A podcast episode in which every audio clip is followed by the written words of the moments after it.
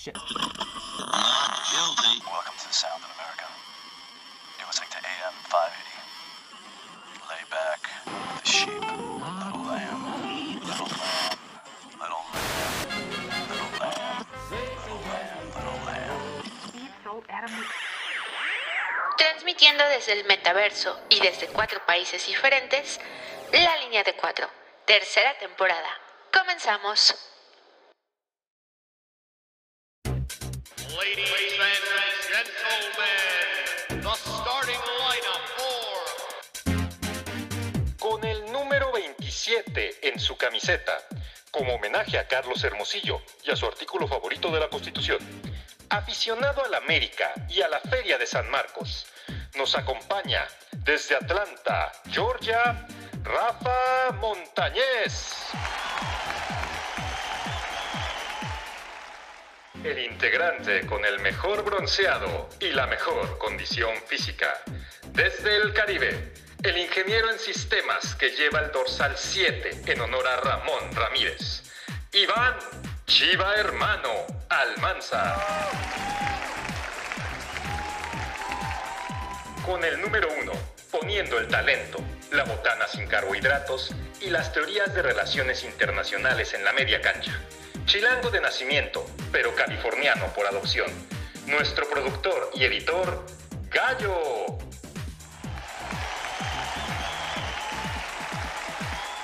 Con el número 8, el terror de las salas de prensa y las pistas de baile. Desde Iztapalapa, para el mundo, César el Peligro Revele.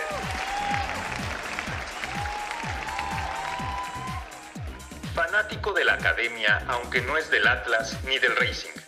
Candidato a doctor en ciencias políticas, madridismo y estudios sobre los Pumas.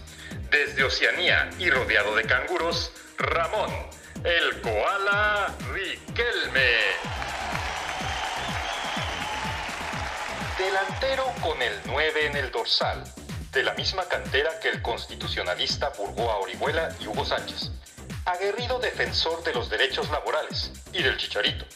Nos acompaña desde la Ciudad de México Mauricio Chiva Hermano Gómez.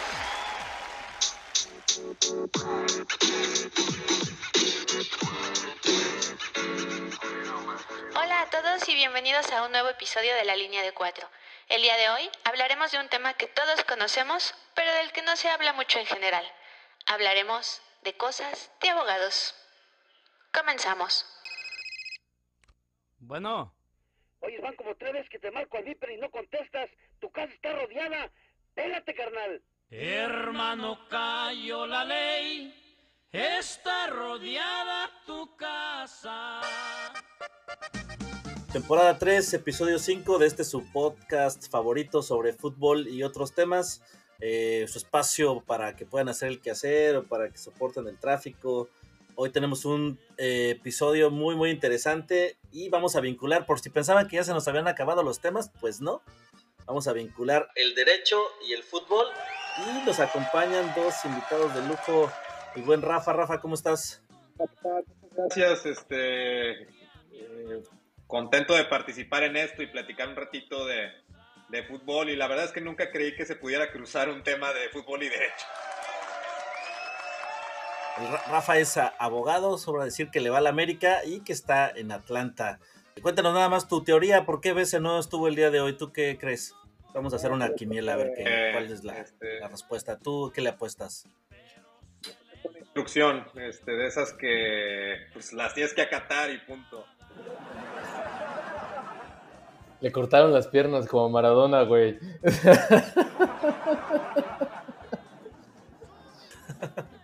Muy bien, Mau, ¿cómo estás? Eh, Mau es Chiva hermano. Hoy tenemos una cantidad récord de chivas. Por fin, Iván, te encuentra otro chicharista para, para hablar de su rebaño sagrado. Por fin, gente Chichareos. decente en este, en este podcast, amigo. Mau es abogado, también especialista en Derecho Laboral y se encuentra en la Ciudad de México. Mau, ¿cómo estás? Hola, ¿cómo están? Buenas tardes a todos. Muchas gracias por la invitación. ¿Y qué es tu teoría? ¿Por qué no está BC? ¿Qué piensas? Pues le dio miedo que por primera vez este podcast va a estar nivelado. Eh, le dio miedo pensó que se iba a encontrar con unos chicotazos ahí. Entonces, pues yo creo que fue miedo más que nada. Eso, eso de que hubo una orden o que simplemente una sanción, no. Para mí fue miedo nada más. Fue miedo. A los Sabá. Y también está Riquelme desde Australia. ¿Cómo estás, próximo doctor en ciencias políticas? ¿Qué tal? ¿Cómo están todos?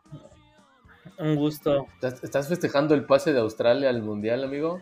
Eh, como debe ser, así es, así es. Y pues aquí, ¿Saliste con tu traje de canguro a festejar a las calles de sí, Sydney? con, con, con los colores nacionales de más, por supuesto. Aquí, aquí, pues sumándonos a la, a la causa. Aquí saludos a todos desde Sydney Tu teoría, pues espero que disfruten todos. tu teoría a veces por qué no Mi está. teoría, pues, pues yo creo que me sumo a la, a la, a la teoría de, de Mauricio y pues es únicamente una excusa eso del alto mando, etcétera, etcétera, ¿no? Entonces dijo, pues, entonces pues, No ante un ambiente más equilibrado, dijo, no, pre- prefiero, prefiero cualquier otra excusa que, que andar por Ya, ya después aventamos el partido de vuelta. Y también por ahí estaba, va a estar César, si escuchan su voz, es que estuvo presente ahí opinando, defendiendo a los Martínez, algo indefendible, pero ahí va a estar también por ahí. Y pues estuvo bueno, bueno. Va a estar bueno, perdón, estuvo bueno. Se va a poner bueno porque vamos a hablar de contrataciones, eh, derechos de imagen, dopaje, sanciones, todo esto que es el lado oscuro de cierta manera del fútbol y que pues los invitamos a que se queden. Vamos a escuchar la editorial y esto es la línea de cuatro. Hacemos una pausa comercial para recordar a nuestra ausente alineación. Saludos a Bese y a Jafet. Por ahí nos deben algunos audios. Esperamos que se encuentren muy bien, chicos. Los queremos.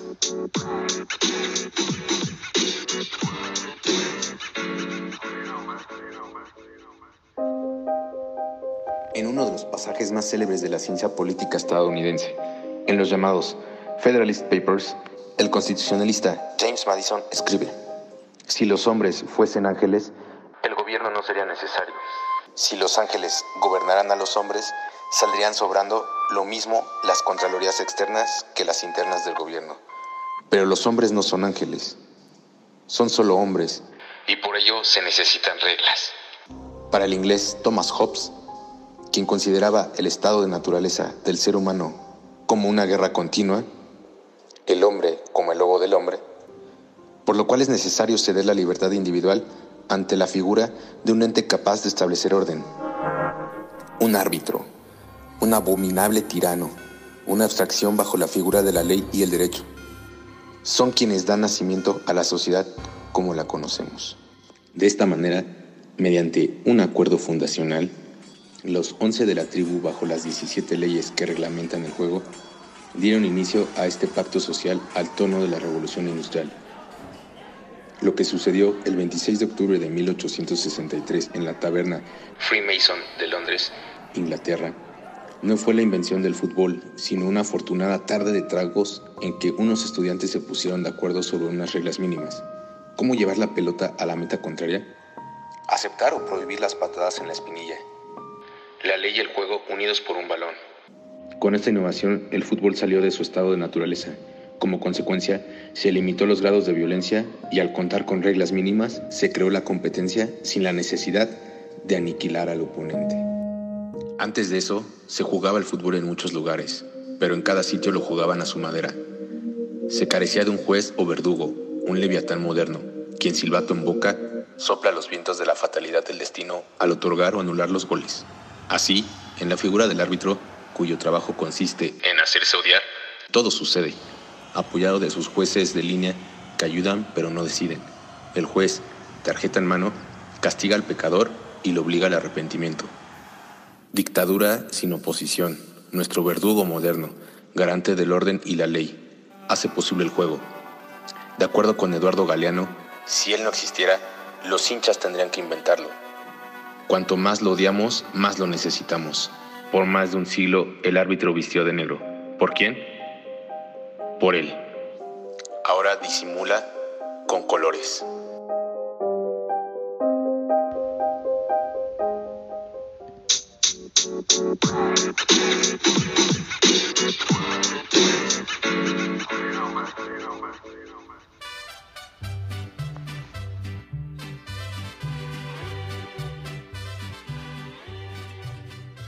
Pues como ya escucharon en la bienvenida y en la editorial, hoy sí escondan sus carteras porque además de los americanistas de siempre, tenemos a dos abogados.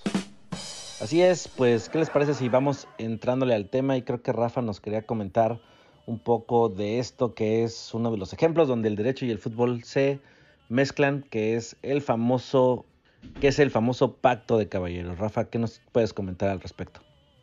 Pues es un poquito el contexto de cómo, este, un poco cómo se vincula con el, eh, pues con la parte legal, que un problema que, pues, creo que existía nada más en México. Entiendo que es algo, pues, en lo que éramos, este, la única, el único lugar en el mundo en el que existía algo eh, regulado entre comillas, pero que era solamente de palabra, ¿no?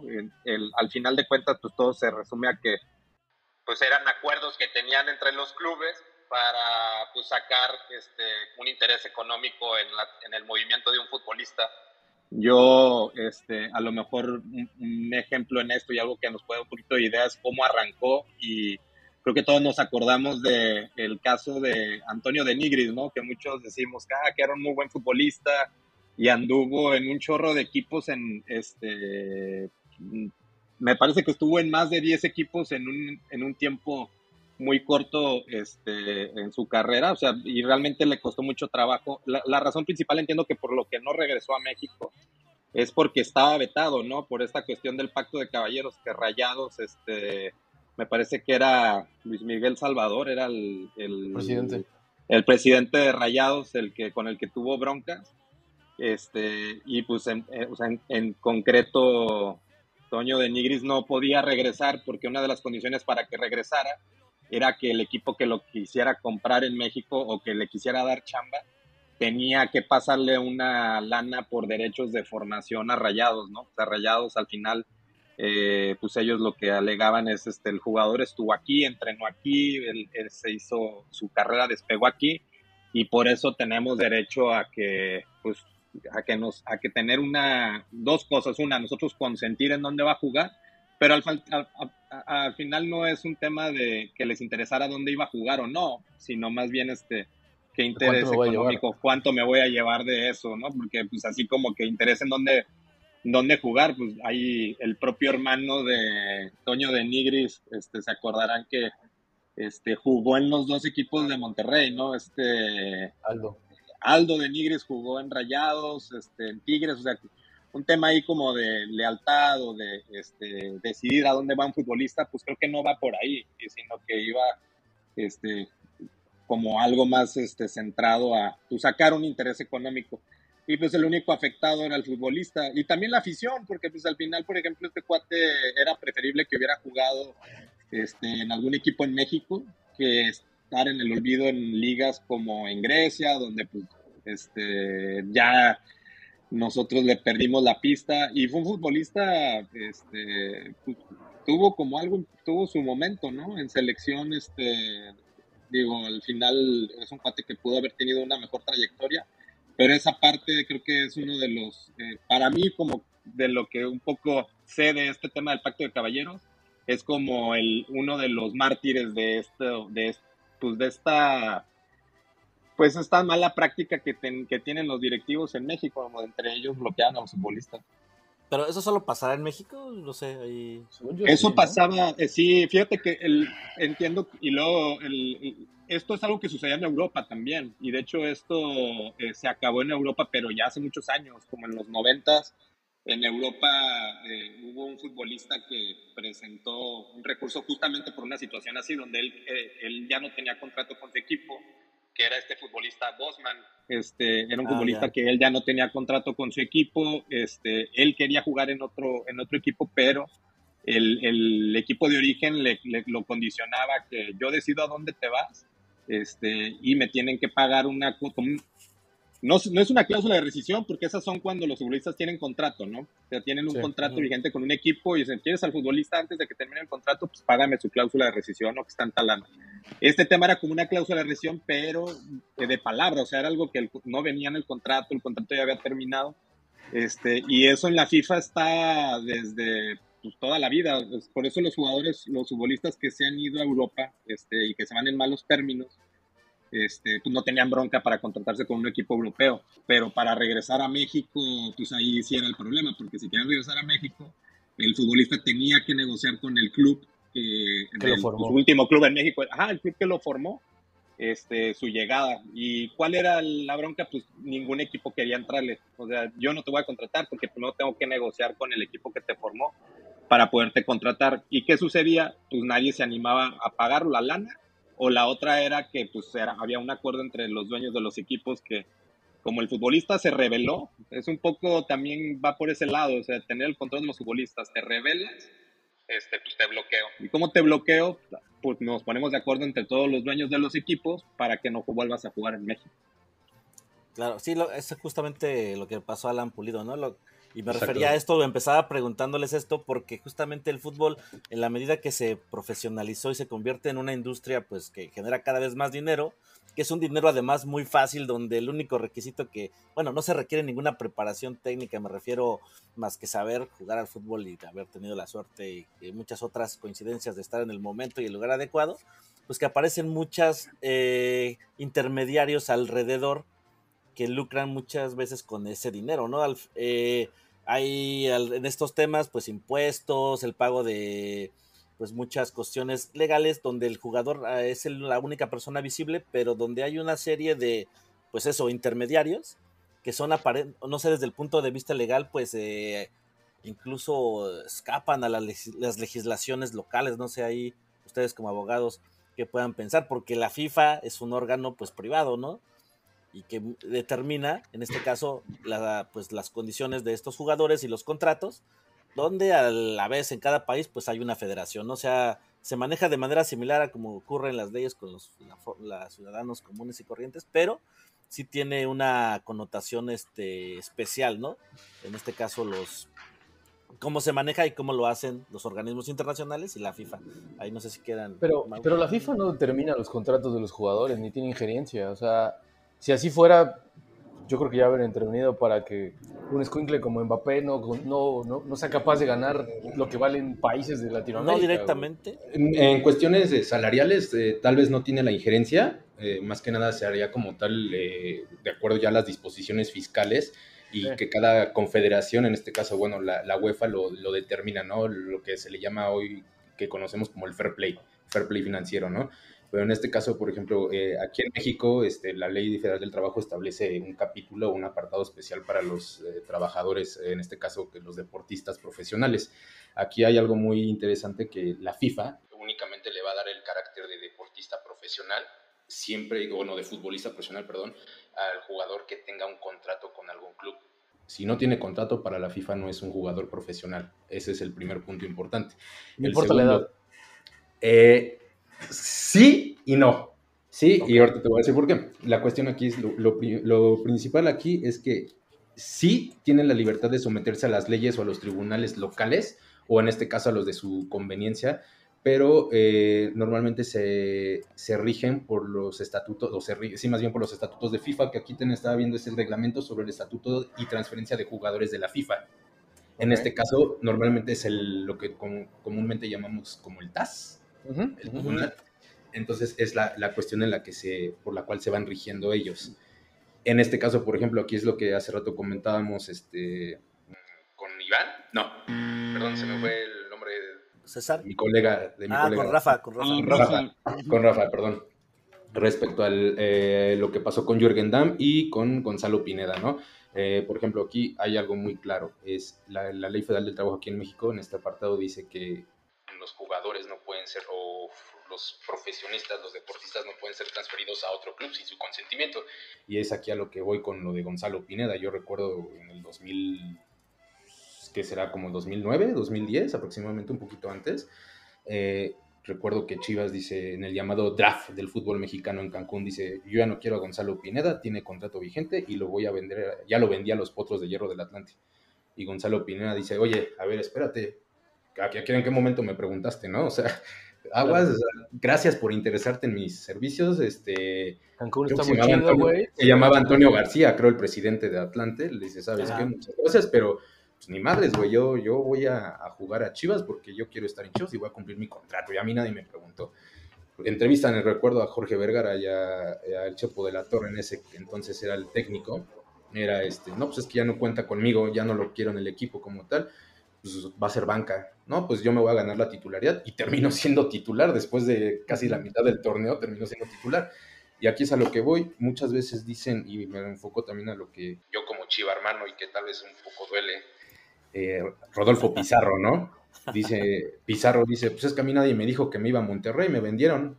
Ah, pues sí, güey, pues si tanto tenías amor a la playera, güey, pues órale, pues hubieras dicho, a ver, güey, tengo contrato con Chivas, me quedo porque me quedo, güey. Y hazle lo que, y hazle como quieras. Pero pues, ¿qué pasó? Monterrey le puso un montón de billetes verdes en la mesa y dijo, ah, pues sí quiero a Chivas, pero me gusta más el billetito. güey". Pero este es un reto interesante. Exacto. carrera, sí.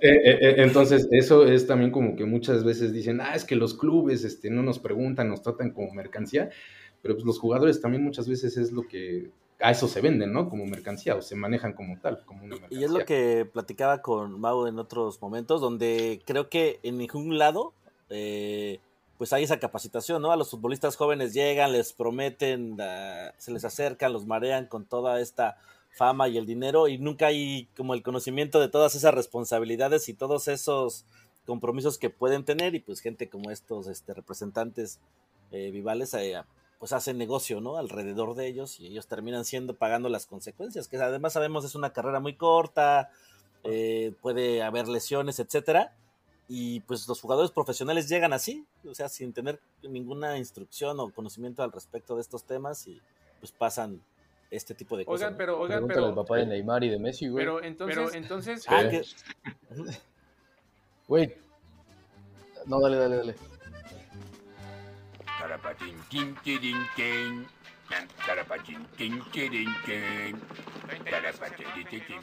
Mientras regresamos, los dejamos con un chiste sobre abogados. Hoy beberé como abogado. ¿Cómo? Hasta perder el juicio. Ahora sí, continuemos. Otro tema de, por ejemplo, los futbolistas cuando tienen problemas legales y se ven como en esa situación en la de qué hago, demando, no demando, cuál es el paso a seguir. Un poco esta asociación entiendo que los orienta a iniciar como un procedimiento en la propia federación. A lo mejor, Mauricio, igual y nos puedes platicar un poquito tú más de, o sea, cuando se agota esa instancia, porque los estatutos de, de FIFA, los estatutos de prácticamente de todas las ligas este, profesionales, tienen como esa, esa condición de que todas las controversias se resuelven en casa. O sea, hay procedimientos disciplinarios, ellos, este, es como de, va a Es haber un proceso primero interno antes de ir a conciliación y arbitraje o contratar a un abogado laboralista, sino que son abogados hecho- que hasta son especialistas en eso, ¿no, Mauricio? Sí, de hecho, es abogados especialistas en derecho deportivo como tal. Hay una especialidad que se llama de derecho deportivo. Es enfocada prácticamente a lo que tú dices o lo que se mencionaba en un principio, temas de dopaje, que ya en su momento lo, lo comentábamos con Iván y con Emanuel. Este, el caso del Pocho Guzmán, cómo es que pasó, qué pasó con Pachuca y Chivas, que por qué sí terminó en Pachuca y por qué no se fue a Chivas, dónde tenía que pagar su, su castigo. Son ese tipo de cuestiones que se ven primero internamente antes de llegar a la FIFA. Precisamente, eh, incluso hasta el famoso grito de el famoso grito que la- de la afición mexicana, ¿no? Es primero se, se, se acata aquí, en, en este caso la selección mexicana fue primero en CONCACAF. Ya no haces caso omiso de CONCACAF, pues ya es cuando entra la FIFA, ¿no? Que dice, a ver, órale, te, te voy a sancionar con partidos a puerta cerrada y si no, puntos. Y si no, puntos, órale, ¿no entiendes? Pues va para atrás el mundial, ¿no? son ese tipo de cuestiones que sí, efectivamente, como tú lo dices, tiene que ser directamente primero en casa y después ya los tribunales exteriores. Ahora, a lo que comentabas como tipo casos legales, yo me suena también o me viene a la mente la- el caso de, no sé, de Renato Ibarra con su esposa, el caso de, no sé, de la Volpe con la podóloga de Chivas. El ¿En qué de- terminó ese, este, eh, en el olvido? hasta donde yo sé, creo que la que terminaron despidiendo fue a esta, a esta señora. No estoy seguro. la verdad es Oye, que. algo, algo antes, este, este que decías del Pocho Guzmán es el que Chivas no tiene dinero para comprarlo. Exactamente, ese mero. Es que salió un audio, ¿no? De Jesús Martínez. Sí. Y en su momento también, no sé, con este, mm, en Chivas también pasó, el, este Dieter Villalpando, que tuvo, abusó sexualmente de una chica en una fiesta y estuvieron involucrados ahí, creo que cuatro jugadores más, la Chofis, el Gallo Vázquez y no me acuerdo qué otro más. Es- eh, pues Ah. prácticamente... Que por eso corrieron al gallo, ¿no? Ajá, pero... Que no cumplía. Pero aquí la, aquí la situación es algo que eh, el contrato labor- el contrato de un deportista como tal, como- como lo dice la FIFA, únicamente se puede este, como tal terminar, por, ya sea por voluntad de las partes, o en este caso porque alguien cumple con la, causa de, la cláusula de rescisión. En este caso es, a ver, yo vengo y te pago la cláusula de rescisión y automáticamente tú como equipo al que recibe la cantidad de dinero es yo activo la cláusula del el jugador, perdón, activa la cláusula de liberación, que es diferente, una es condicionante de otra. Cláusula de rescisión condiciona la deliberación. En este caso ya se va el jugador. Esa es la forma de terminar. O la otra, ¿sabes qué? No entras en planes, yo tampoco, pues entonces, brale, de mutuo acuerdo se rescinde. Ajá. ¿Qué pasó? Si se dan cuenta con, con este caso de Chivas, eh, la Chofis López, el Gallo Vázquez y el otro creo que era un defensa de Cruz Azul, que ahorita estaba en Cruz Azul y creo que ya regresó a Necaxa, este. Alexis Peña. No, Alexis Peña. Alex Peña. Este, los tres fueron en calidad de préstamo. Ninguno fue de que Chivas, de hecho ahorita actualmente Chivas tiene la, la problemática de pues ya no queremos a la Chofis en San José, pues vas a regresar a Chivas, pero pues ya no te quiero porque si no eso implica que te dé una indemnización a ti por no sé cuántos milles- millones de dólares. Entonces, ¿qué es lo que está buscando hacer Chivas? Pues ah, te busco acomodo en otro equipo, ya sea a préstamo en lo que termina tu contrato para ahorrarme la, la, indemnización en este caso, que yo te pague a ti cuando tú fuiste el que me incumplió con el reglamento, o este, en este caso que se dé la, la, la rescisión, digo, perdón, el préstamo, que se vaya a terminar su contrato a otro lugar. Eso es lo que, lo que pasa, por eso hay ese tipo de dos condicionantes.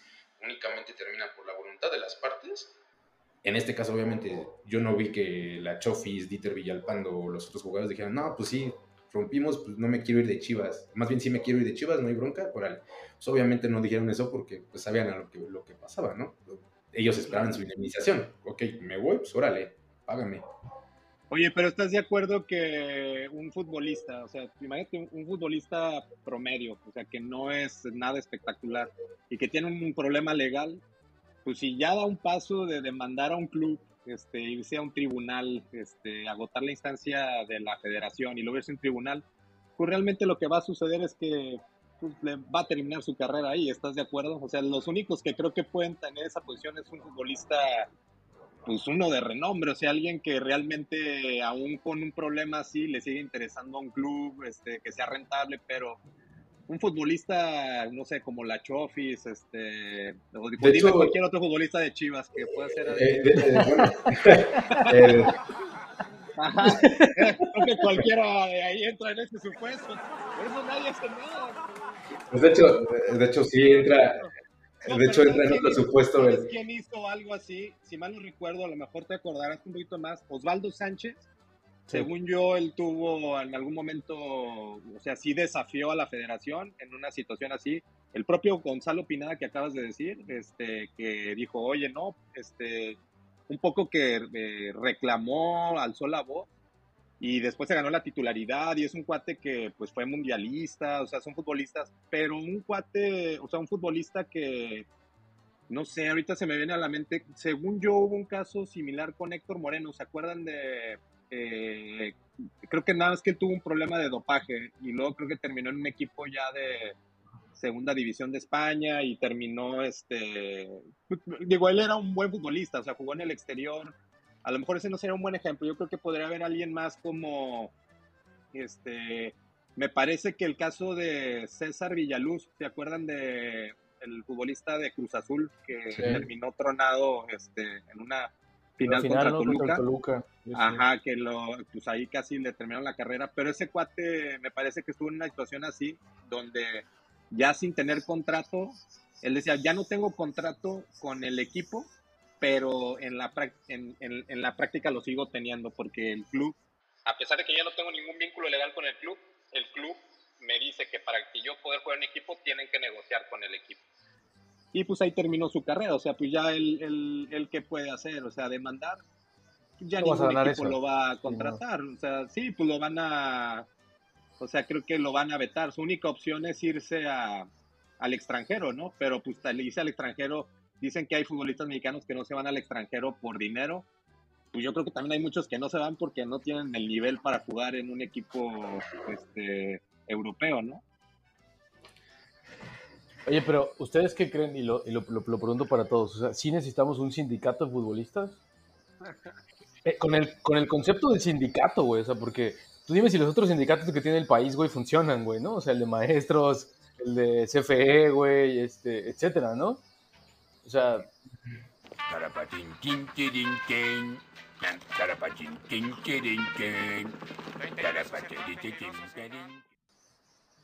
Chicharo es una víctima, padre. Chicharo es una víctima del Tata y de Televisa, güey.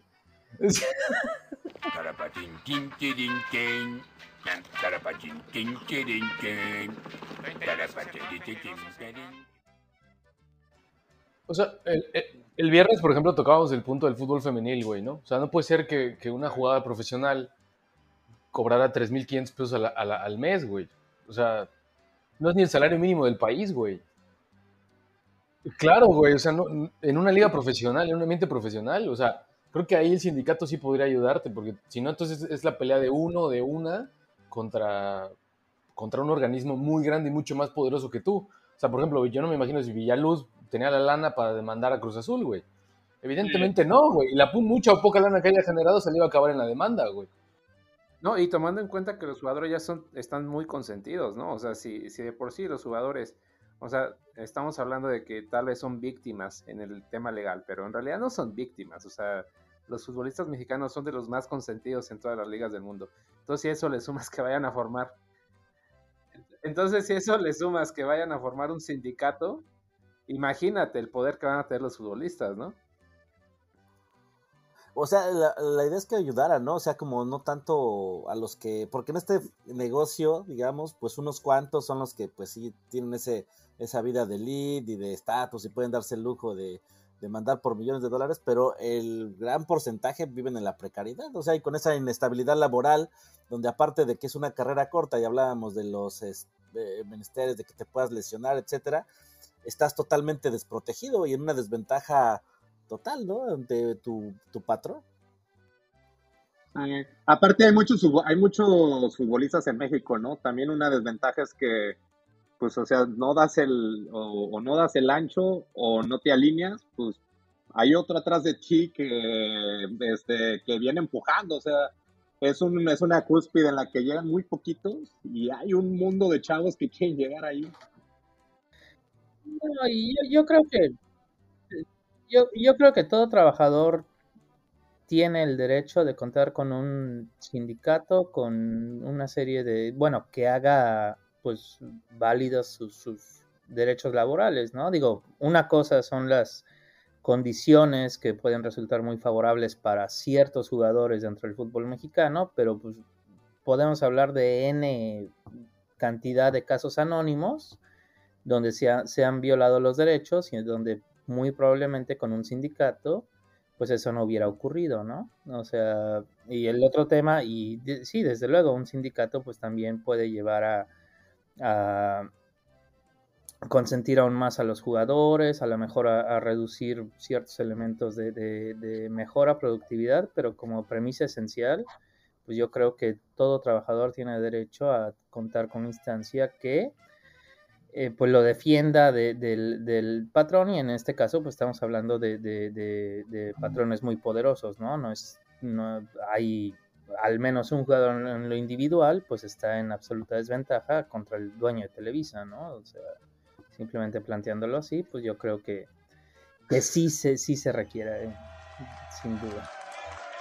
Para, para seguir hablando de, de este tema de... ¿Y por qué Bese no vino a grabar? No sé qué les parece el tema de ahorita de la NFL, de la MLS, de los jugadores franquicia, el- en Brasil, por ejemplo, la forma jurídica en cuanto a los contratos. Vamos a una breve pausa y regresamos para seguir hablando de estos temas. Nos acompaña Rafa Montañez desde Atlanta y el buen Mau Gómez Chivarmano acá desde la Ciudad de México. Esto es eh, la línea de cuatro. El tema de hoy, ¿qué con el fútbol y el derecho? Regresamos.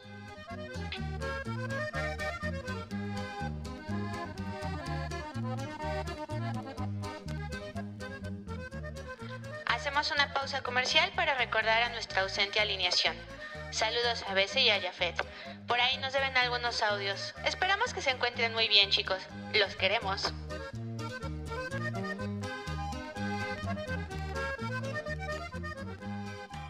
La línea de cuatro, el mejor podcast para hacer el quehacer. A continuación les dejamos el audio del video titulado Futbolistas en México que se han visto envueltos en problemas legales, tomado del canal El Universal Deportes en YouTube. Gallo, por favorcito dale play. Dieter Villalpando se unió a la lista negra de jugadores que han tenido problemas legales. La carrera de sus antecesores quedó marcada por los errores cometidos fuera de las canchas. En junio de 2019, Joe Malek provocó un accidente en el que perdieron la vida una pareja de recién casados. La sentencia fue de 3 años, 8 meses y 15 días en prisión, además de la reparación del daño que es de 3 millones de pesos.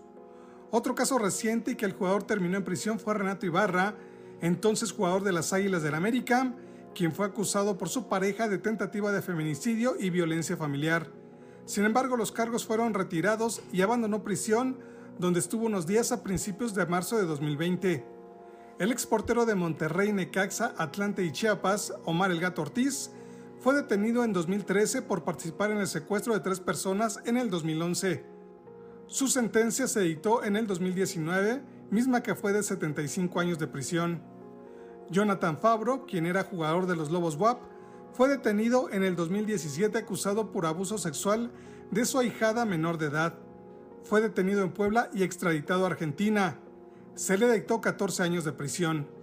Cristian el Hobbit Bermúdez estuvo detenido en el reclusorio dos semanas, luego de ser acusado de no pagar la pensión de sus hijos.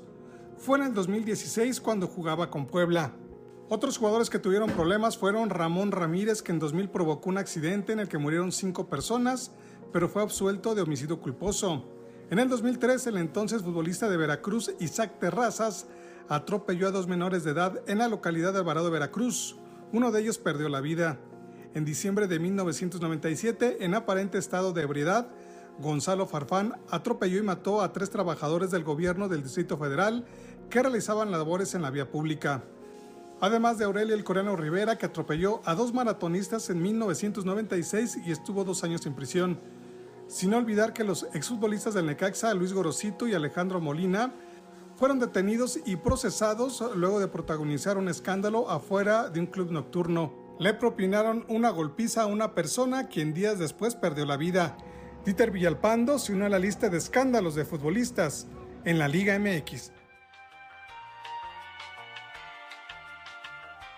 Este producto puede causar adicción. No lo escuche por las noches o con luz tenue porque se enamora. Aplican restricciones. Nos encanta tenerlos por aquí.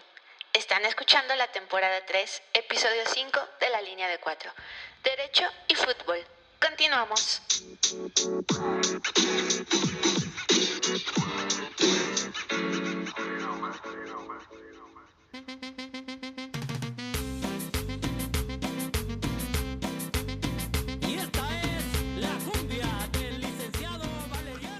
Bien, pues regresamos a este segundo tiempo donde estamos con dos invitados de lujo, el buen Rafa y Mau, que nos vienen a dar la cátedra sobre este tema que hablábamos al principio, que pareciera que no están tan vinculados, pero ya estamos viendo que sí, ha salido bastante de qué hablar y queríamos, eh, bueno, vamos a comenzar eh, hablando sobre un tema que es también donde se ve más claramente esta vinculación entre el derecho y el fútbol, que tiene que ver con el derecho de imagen de los jugadores, todo esto que generan al respecto, los patrocinios.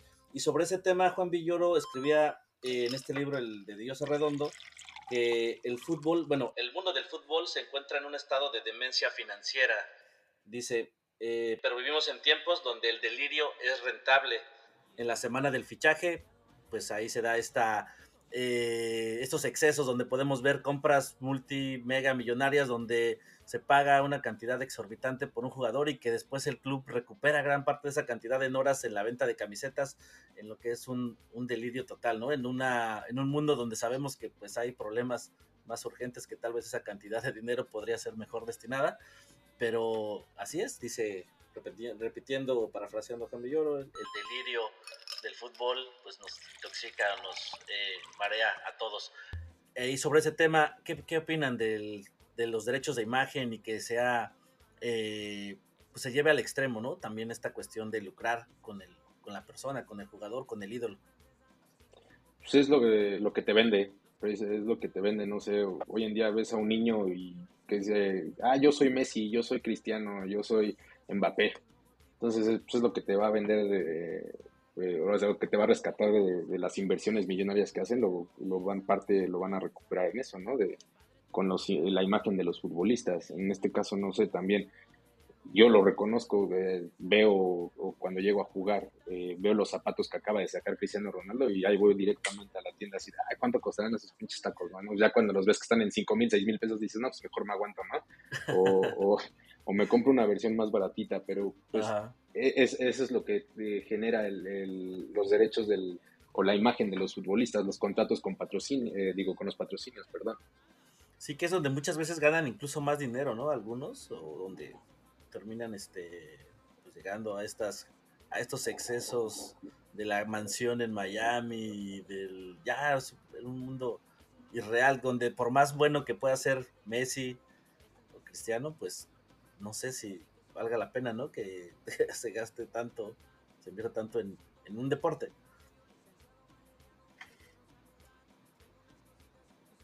Exacto.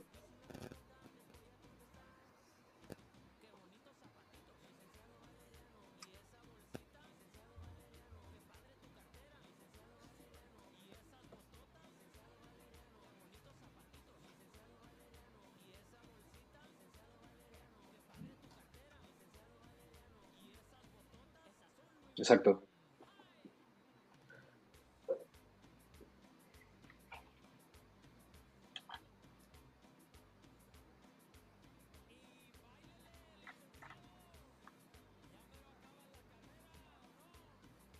Pero además, yo no sé si, si, si existe reglamentación, ¿no?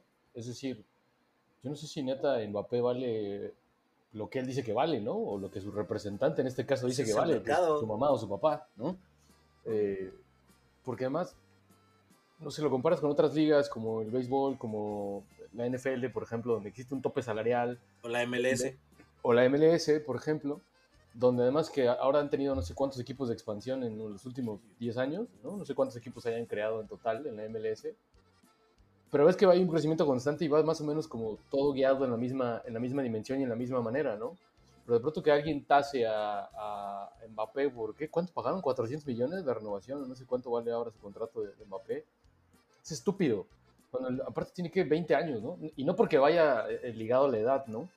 Pero, pues entonces, si, si a los 21 años tú estás tasado ya en 400 millones, yo me pregunto entonces qué pasa con todos esos nuevos chavitos que vienen abajo, que ya están en las básicas de, del Madrid, del Barcelona, de Boca, de River, de los equipos eh, que tienen lana, por así decirlo, y donde ya los empiezan a tasar de, ah, este chavito, yo leí la semana pasada que el Madrid contrató a alguien del Mónaco de 17 años, pagaron 150 o 200 millones de dólares.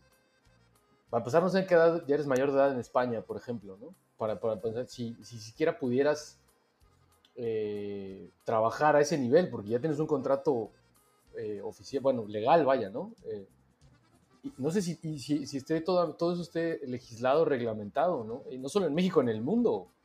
Sea, entiendo que aquí puede haber la, la ley federal del trabajo, pero eso no te exime que los chavitos de las fuerzas básicas ya hagan plata a los 15 años. Fíjate que leía que los españoles, este, como un poco fueron pioneros en regular este tema de cómo se constituían los clubes en las ligas profesionales, porque obviamente no es lo mismo las ligas en los ochentas que ahorita, o sea, el- los derechos de televisión, marketing, venta de playeras, o sea, ha evolucionado un chorro, entonces un poquito entiendo que en España el gobierno sí intervino para ver cómo estaban manejando sus finanzas los clubes, porque antes eran pues nada más este, asociaciones privadas, este, donde pues tenían como ese, eh, tenían un equipo de fútbol, fomentaban el deporte, esto empieza a crecer y los, los clubes también tienen subsidios del gobierno, Claro. este, muchas veces es, este, por ejemplo, los estadios, a veces son como de participación este, conjunta, ¿no? El Sí. club le mete una lana y el Estado gobierno. Ujú. le mete otra, en seguridad igual, en limpieza igual, o sea, Muchas veces para que llegue un club a un estado, este, pues al estado le conviene tener un club profesional, porque pues eso atrae inversión, eso atrae turismo, etcétera. Y entiendo que en España, un poquito como en, en- en los noventas, este, dijeron, a ver, hay clubes que no sabemos cómo están manejando su lana, este, y los obligaron, platicábamos hace rato antes de empezar, que era este, este tema de las sociedades anónimas, ¿no? Ajá. De por qué este tema de las sociedades anónimas deportivas, qué es o qué, como qué implica.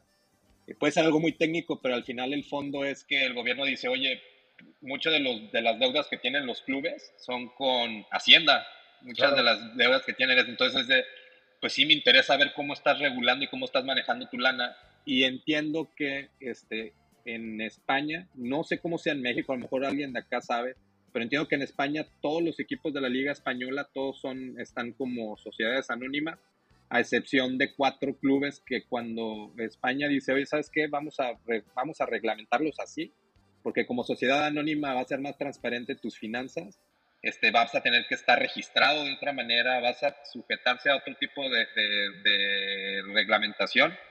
Y la, la única excepción es que me demuestres que tienes, este, tus finanzas están sanas, que no, que no lo has hecho tan mal en los últimos años. Y nada más hubo cuatro equipos que se salvaron de eso, que fue eh, el, el Barça, el Madrid, los Asuna y el Atlético de Bilbao, que son cuatro equipos que un poco tenían un buen control financiero. Si le echan un ojo en otras ligas, eh, por ejemplo en Chile, hay equipos que ya se han declarado en quiebra. Los más grandes de Chile, Colo Colo, este, La U. y la U Católica, este, esos equipos tronaron. Hace poco veía una, cuando Matías Almeida estuvo en México, le preguntaban de, oye, pues tú que, que estuviste allá, ¿qué compras? No, pues obviamente la pasión, la presión, etcétera. Pero él decía que algo que admiraba de, de la liga, no sé, imagínate qué tan, cómo estará la liga argentina. Él, él este, algo que decía, algo que le envidiaba a, la- a- a los clubes mexicanos es cómo estaban estructurados, cómo estaban organizados, cómo tenían esa estructura de fuerzas básicas, este, de derechos este, de transmisión. Y él un poco decía, esto está mejor, en México lo hacen mejor que en Argentina. Entonces yo no sé si es porque lo esté haciendo muy bien México o porque lo, Lo está hace haciendo- muy mal a Lo está Argentina. haciendo muy mal Argentina. Bueno, de no hecho se caso decía- del tiburón ni del De Veracruz. hecho, se, se decía que el caso del descenso de River era planeado, porque eso si lo, si lo planeaba, si, si descendía River, se podía declarar en, en bancarrota. Y entonces se podía reconstruir, se podía regenerar, A ver, sí. y se podía regenerar financieramente y económicamente hablando. Sí, O sea, entonces, como que fue planeado. sí, claro, fue planeado eso sí es como de... Y la el aficionado, la verdad es que, o sea, esas cosas... Yo la verdad es que eso lo sé porque pues, lo vi antes de cuando supe que iba a estar en este podcast y que pues, me parece interesante este tema de Claro. este cómo, es lo- cómo están constituidos los, los clubes. Y eso que decías de la lana que cuesta un jugador, para mi punto de vista, eso la verdad, la neta, eso le quita la competitividad a una liga. O sea, para mí la liga española, pues la dominan siempre tres equipos. O sea, realmente en la liga española lo único que se juegan los equipos, los de abajo, es este meterse a UEFA. Este, por ahí el Sevilla siempre ahí se anda este, colando y no descender, porque Sí. realmente ganar la liga, pues la va a ganar el que tiene más billete. O sea, igual en Inglaterra. En el fútbol mexicano, después podrán, pod- podemos decir, no, pero es que ahí no es justo, se meten, de 18 equipos se meten 12. El América estaba a punto de, o sea, Era el último lugar, mitad del güey. torneo era último lugar Sí, y se sí, metió a una semifinal. O sea, en el, pero en el fútbol mexicano, la neta, creo que también por eso es atractivo para el aficionado. Porque así le vayas a la Chivas, sabes que pues igual y juegan una final. No offense, pero no ha pasado.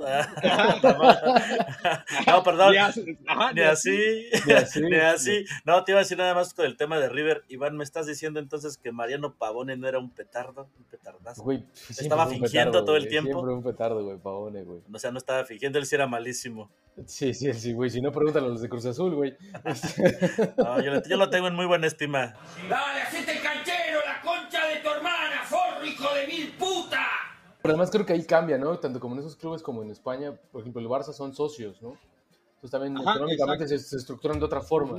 En Argentina por eso también tienen que rendir cuentas, clubes- ¿no? Claro, y la mayoría de los clubes de, y- de Argentina, todos los aficionados tienen una cuota que pagar. Entonces, Ujú, ujú. tiene una parte y también por eso de ahí se asume este derecho de, Sí, bueno, como que es- una y cuota, ellos- sí, claro. tengo el derecho de exigir y de reventarte, de ir a tu casa, mm, casi matarte, güey, si no metes un gol. Pues que- pero bueno, es otro, es otro tema, ¿no? Claro, y los clubes se resisten a, porque a- argumentan que no, pues se va a perder tradición del club, el hecho de que ya La identidad del el- club. la identidad del club, pero también hay algo ahí, creo que, este, pues financiero, o sea, no es muy transparente y tú puedes decir, no, pero pues es una empresa privada, pero no- sí, no, porque también se beneficia de, este, de De dinero las público. aportaciones, sí, claro. Sí. Ahí van impuestos también. Que también eso no está regulado, ¿no? No, pues es que yo no sé, el- por ejemplo, yo soy de Aguascalientes, ya hice el comercial aquí, este, no le voy a los rayos, pero me tocó ver cuando llegó el Necaxa. Sí. Este, y fue una, este, me acuerdo que cuestionaban mucho, pues, este, cómo, pues saben que eso siempre va a ser un tema, ¿no? O sea, al final va a haber gente que dice, pues hay otras prioridades, este, eh, que construir un estadio de fútbol, ¿no? Y ese estadio entiendo que el, lo que se hizo en Victoria, se armó un patronato este, y el Estado un poco financió la construcción del estadio. La verdad no sé hasta qué punto, en qué porcentaje este, le metió el club o en qué porcentaje le metió el Estado, pero sí hubo una inversión este, importante porque pues, al Estado le interesaba que este, hubiera fútbol de primera, ¿no? Sí, no solo ahí, bueno, pues ahí está Mazatlán ahora, ¿no? Ándale, Mazatlán, este, El igual. Aquí en Cancún. Y digo, ha habido otros clubes que también, eso también, no sé si ustedes saben en qué otras partes del mundo sucede eso, que de repente, le, no sé, estás en Morelia, le tienes a tu equipo y en la mesa ya no tienes club. Ninguna, ¿no? Yo creo que eso. Claro, está muy, no. sí, sí Yo está muy eso, manchado. eso y la multipropiedad que tenemos aquí también. Esa no sé si sí puede haber en otros lados, pero lo demás sí es lo más bajo que puede haber. ¿no? Jugar así con la, Con la afición. identidad Y con la afición es. Sí, es impensable en otros lados, yo creo. De hecho, la apenas- multipropiedad debería estar regulada, viejo. No, sí. Porque se presta, se presta a, a sospechas, a malas interpretaciones. O sea, tú no me digas que Estás en un juego. Yo no me creo que ahí mismo hasta la no FIFA los está solapando. Es que eso voy. ¿Por qué? Porque simplemente apenas salió el, uno de los directivos del Atlético de Madrid. eh, salió, pues es que nosotros queremos hacer como que tal inversiones también aquí en México, pero pues no nos dejan y hasta mágicamente, y no es pedrada para los americanistas, dijo, hay grupos muy fuertes aquí en, en México que no permiten, eh, que el poder que tienen que no permiten otro tipo de cosas.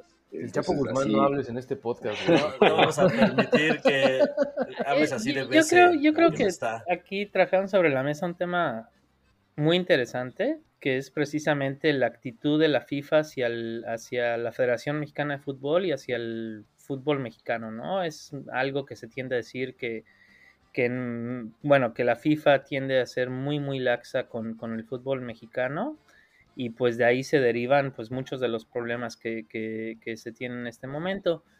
En su opinión, considerando las regulaciones y demás, ¿qué tan real es esto o qué tan mito es esto de, de- de que, el, de que el fútbol mexicano es muy consentido, solapado por, por, la, por, por la FIFA y pues eso también ha, ha derivado pues en todas estas este, pues, regulaciones muy laxas y demás e incluso pues en pues los malos resultados del, del fútbol mexicano. ¿Ustedes cómo ven este tema?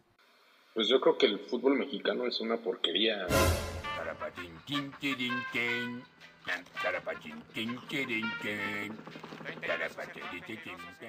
Administrativamente hablando. Es la realidad. O sea, eh, vemos ejemplos. A tu madre, Higuera.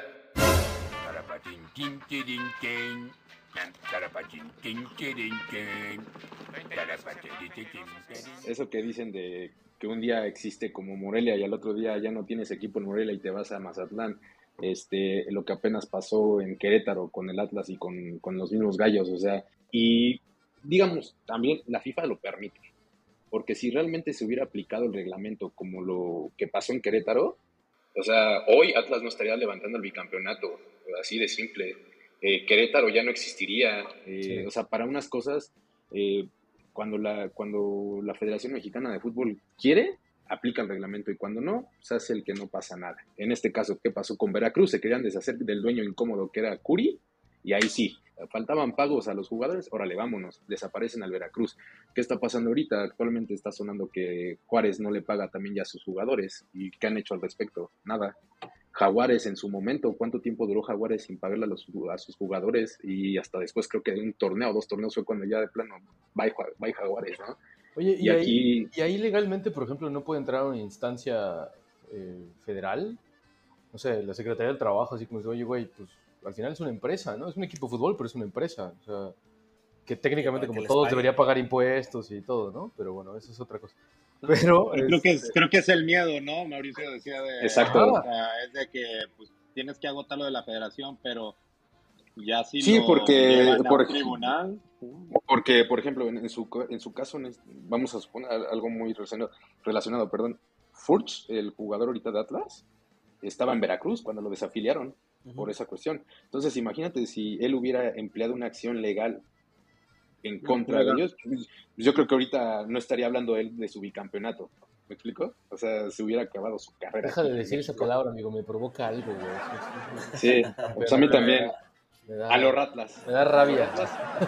Pues de hecho, Vera- Veracruz aplicó, eso digo, también habrá que ver en qué otro lugar del mundo haya pasado algo como lo del Veracruz, este, aquel partido de Veracruz Tigres, Ah, no. donde el Veracruz eh, eh, no juega, o sea, se avienta dos minutos, este, como en protesta, y los Tigres en vez de solidarizarse, pum, le atascan dos Tres goles. A lo Guiñac. a lo Guiñac y a lo, no, no, el, no, ¿quién era el otro chileno, no? Vargas. Edu Vargas. Ah, Edu sí. Vargas. Sí, sí, sí, Este, sí, pero sí. eso pues sí le ha de haber dado la vuelta, o sea, ya para que los futbolistas este, no quieran jugar, o sea, salgan y, y lo hagan de esa forma para que sea visible. Pues digo, al No, y final, aparte- Es que a eso me refería si no estaba regulado, porque ahí tiene que entrar ya otra instancia estatal, municipal, federal, no sé, ¿no? sí, puede ser, Güey, pues, tendría si que... ajá. O sea, si a ti no te que pagaran, si a ti no te pagaran dos quincenas, harías exactamente lo mismo. Pues es que no voy a trabajar, güey. O... Pero aparte habla terrible de esto que decíamos, ¿no? De un sindicato donde ves la completa falta de empatía y solidaridad, ¿no? Desde pues yo acá en Monterrey vivo Aparte. bien, gano bien, me vale madre, güey, tú de Y Veracruz. encima te hago un gol. a- Eso es ser hijo de puta, Eso, güey. eso es así lo, lo que más, lo más bajo, güey. O sea, Sí. ¿cómo vamos a ponernos de acuerdo para defender derechos si aquí no puedes ni siquiera respetar una protesta ajena? Que dices, pues yo nada más. Pero, eh, eh, por ejemplo, vamos a darnos cuenta quiénes son los que empezaron con este movimiento del sindicato de futbolistas aquí en México. Figuras como Rafael Márquez, Carlos Salcido, Andrés Guardado, Javier Hernández, el Kikín Fonseca, ya estaba retirado, pero ahí le entró al, al madre, ¿no? O sea, son jugadores que viven, como ya lo habías mencionado, en, su momento, en su burbuja, en su, en su comodidad, en sus lujos de tengo casi casi para que mis bisnietos vivan a todo dar. Entonces, se me hace un tanto hipócrita que ellos estén como que se quejen como de, ay, no, este, es que nos tratan como mercancía, pero a lo que dije hace rato, o sea, se venden, ellos se manejan como mercancía, o sea, si yo, oye, yo quiero cumplir mi contrato, que se respeten mis derechos laborales, ah, ok, papacito, quédate y cumple tu contrato, ¿no?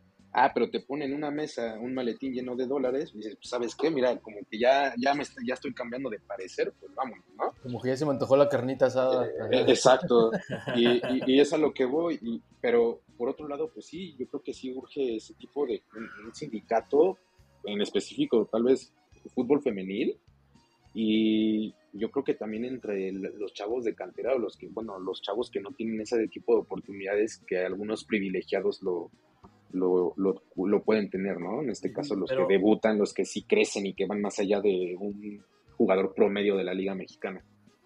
Pero yo creo que sí tendría que ser las estrellas lo que lo hagan. O sea, entiendo esa parte que mencionas donde pues ellos no son los afectados, pero justamente ellos que son los que tienen peso tienen que pelear por los que sí son afectados. Sí, eso que lo hagan de corazón o no, no lo sé. Exacto, Claro. pero sí tendría que ser y en conjunto con lo que eh, hablábamos al principio, que hubiera esta educación para los que van llegando, ¿no? De que te, te tendrías la conciencia de a lo que te vas a enfrentar y que tal- probablemente no llegues, pero si llegas, pues que es todos estos riesgos de los que hablamos, porque muchos de ellos terminan en condiciones pues, precarias, lamentables, ¿no? Y totalmente indefensos, si no les va bien, que es el 1, 0,0011% que llegan a estos niveles de los que estábamos hablando, ¿no? Rafa Márquez y los demás. Sí. Pero bueno, dejando de lado el tema del sindicato, eh, pasamos a otro donde el fútbol se mezcla incluso con el tema del derecho internacional. Y esto es el caso de la selección de Ecuador, quien hace unas semanas se le acusó de haber hecho una alineación indebida y se quería pelear en tribunales internacionales su clasificación al mundial. Esto al parecer pues no va a pasar, pero Rafa, ¿qué nos puedes comentar al respecto? Igual lo, platicábamos de que este, yo la verdad no recuerdo que haya un caso similar de una selección clasificada este, que esté sobre la mesa pueda perder pueda perderse el mundial. Entiendo que un poco la historia es que Ecuador alineó a un futbolista que no nació en Ecuador, que nació en Colombia, o sea, que es colombiano y que estuvo jugando con documentos falsos. Chile presenta documentos diciendo tenemos evidencia de que hay un acta de nacimiento, que él en realidad nació en Colombia, lo registraron, lo bautizaron en Colombia, o sea, todo indica que sí es colombiano. Y ahí la disputa de que Italia también levantó la mano, ¿no? Dijo, a ver, este, dependiendo de la sanción, porque creo que hay, dos, hay dos formas. Una, si la FIFA eh, tiene elementos para decir que efectivamente este cuate, o sea, hicieron trampa, que realmente era colombiano y lo alinearon, una opción es que le quiten los puntos que hayan ganado de los partidos que participó este jugador, este futbolista. Y si lo hacen de esa forma, este, perdiendo sus puntos, el que entraría sería Chile, que es el siguiente en puntos. Y la otra es que la FIFA decida hacer una sanción directa de, de sacarlos, este, eliminarlos, y no nada más quitarles los puntos, sino decir, decidir sacar a la selección, una eliminación directa entonces el, el, el, reglamento indica que entra la siguiente selección mejor ranqueada, que sería Italia. Entonces por eso los italianos levantaron la mano de que pues vieron tener una posibilidad. Eh, creo que resolvió FIFA, sacó una resolución diciendo nada más no. Este, el, ya eh, des, se, de, se desestiman los argumentos de Chile Ecuador sigue firme en el Mundial, pero no, pon, no, no expusieron todavía su razonamiento. Los chilenos ya dijeron, este, necesitamos que nos digas con base en qué resolviste esto, qué pasó.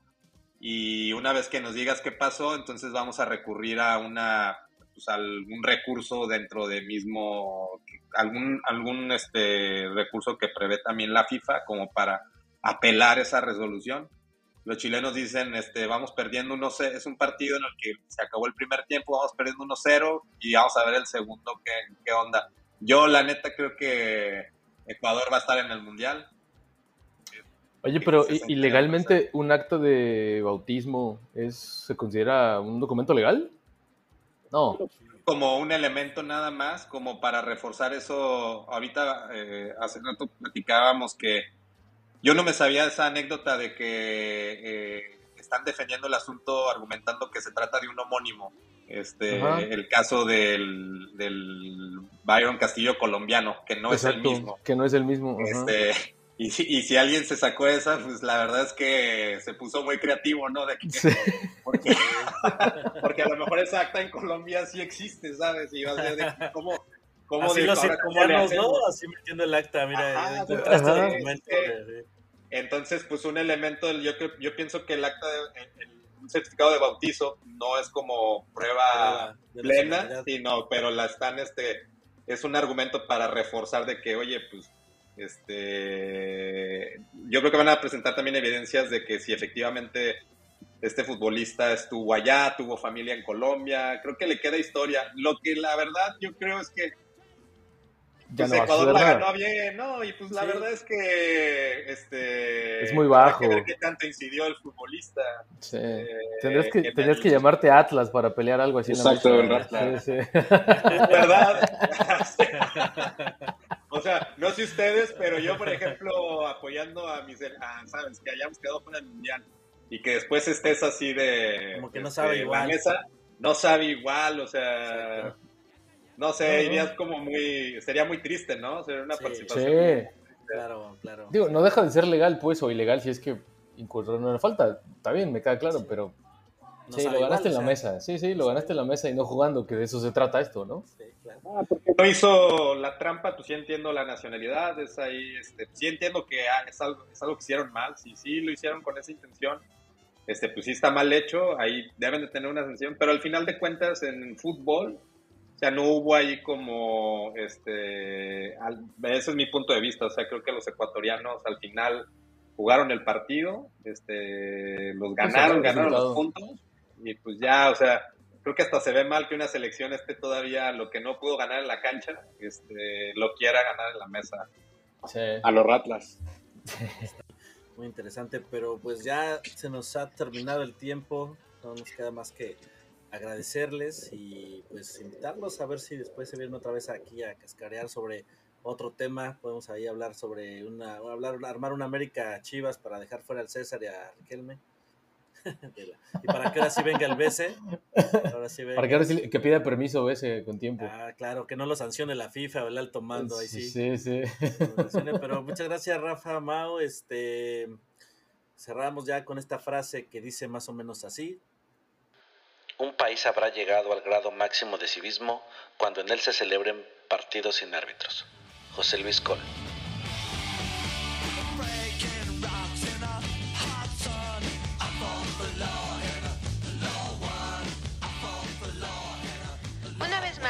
por escucharnos en este su bonito podcast, La Línea de Cuatro. El día de hoy tuvimos invitados de lujo, así que síganos a través de todas nuestras redes sociales. Estamos en Facebook e Instagram como La Línea de Cuatro, en Twitter como arroba La Línea de Cuatro, pero con número. Y bueno, nosotros a través del metaverso seguiremos trabajando para llegar hasta sus hogares, su auto en el tráfico o en sus auriculares a cualquier lado a través de todas las plataformas de podcast. No olviden suscribirse al Crack Leather, la pasión que se ve, escucha y lee. También visite nuestro blog en WordPress. Los queremos. Bonita tarde, bye.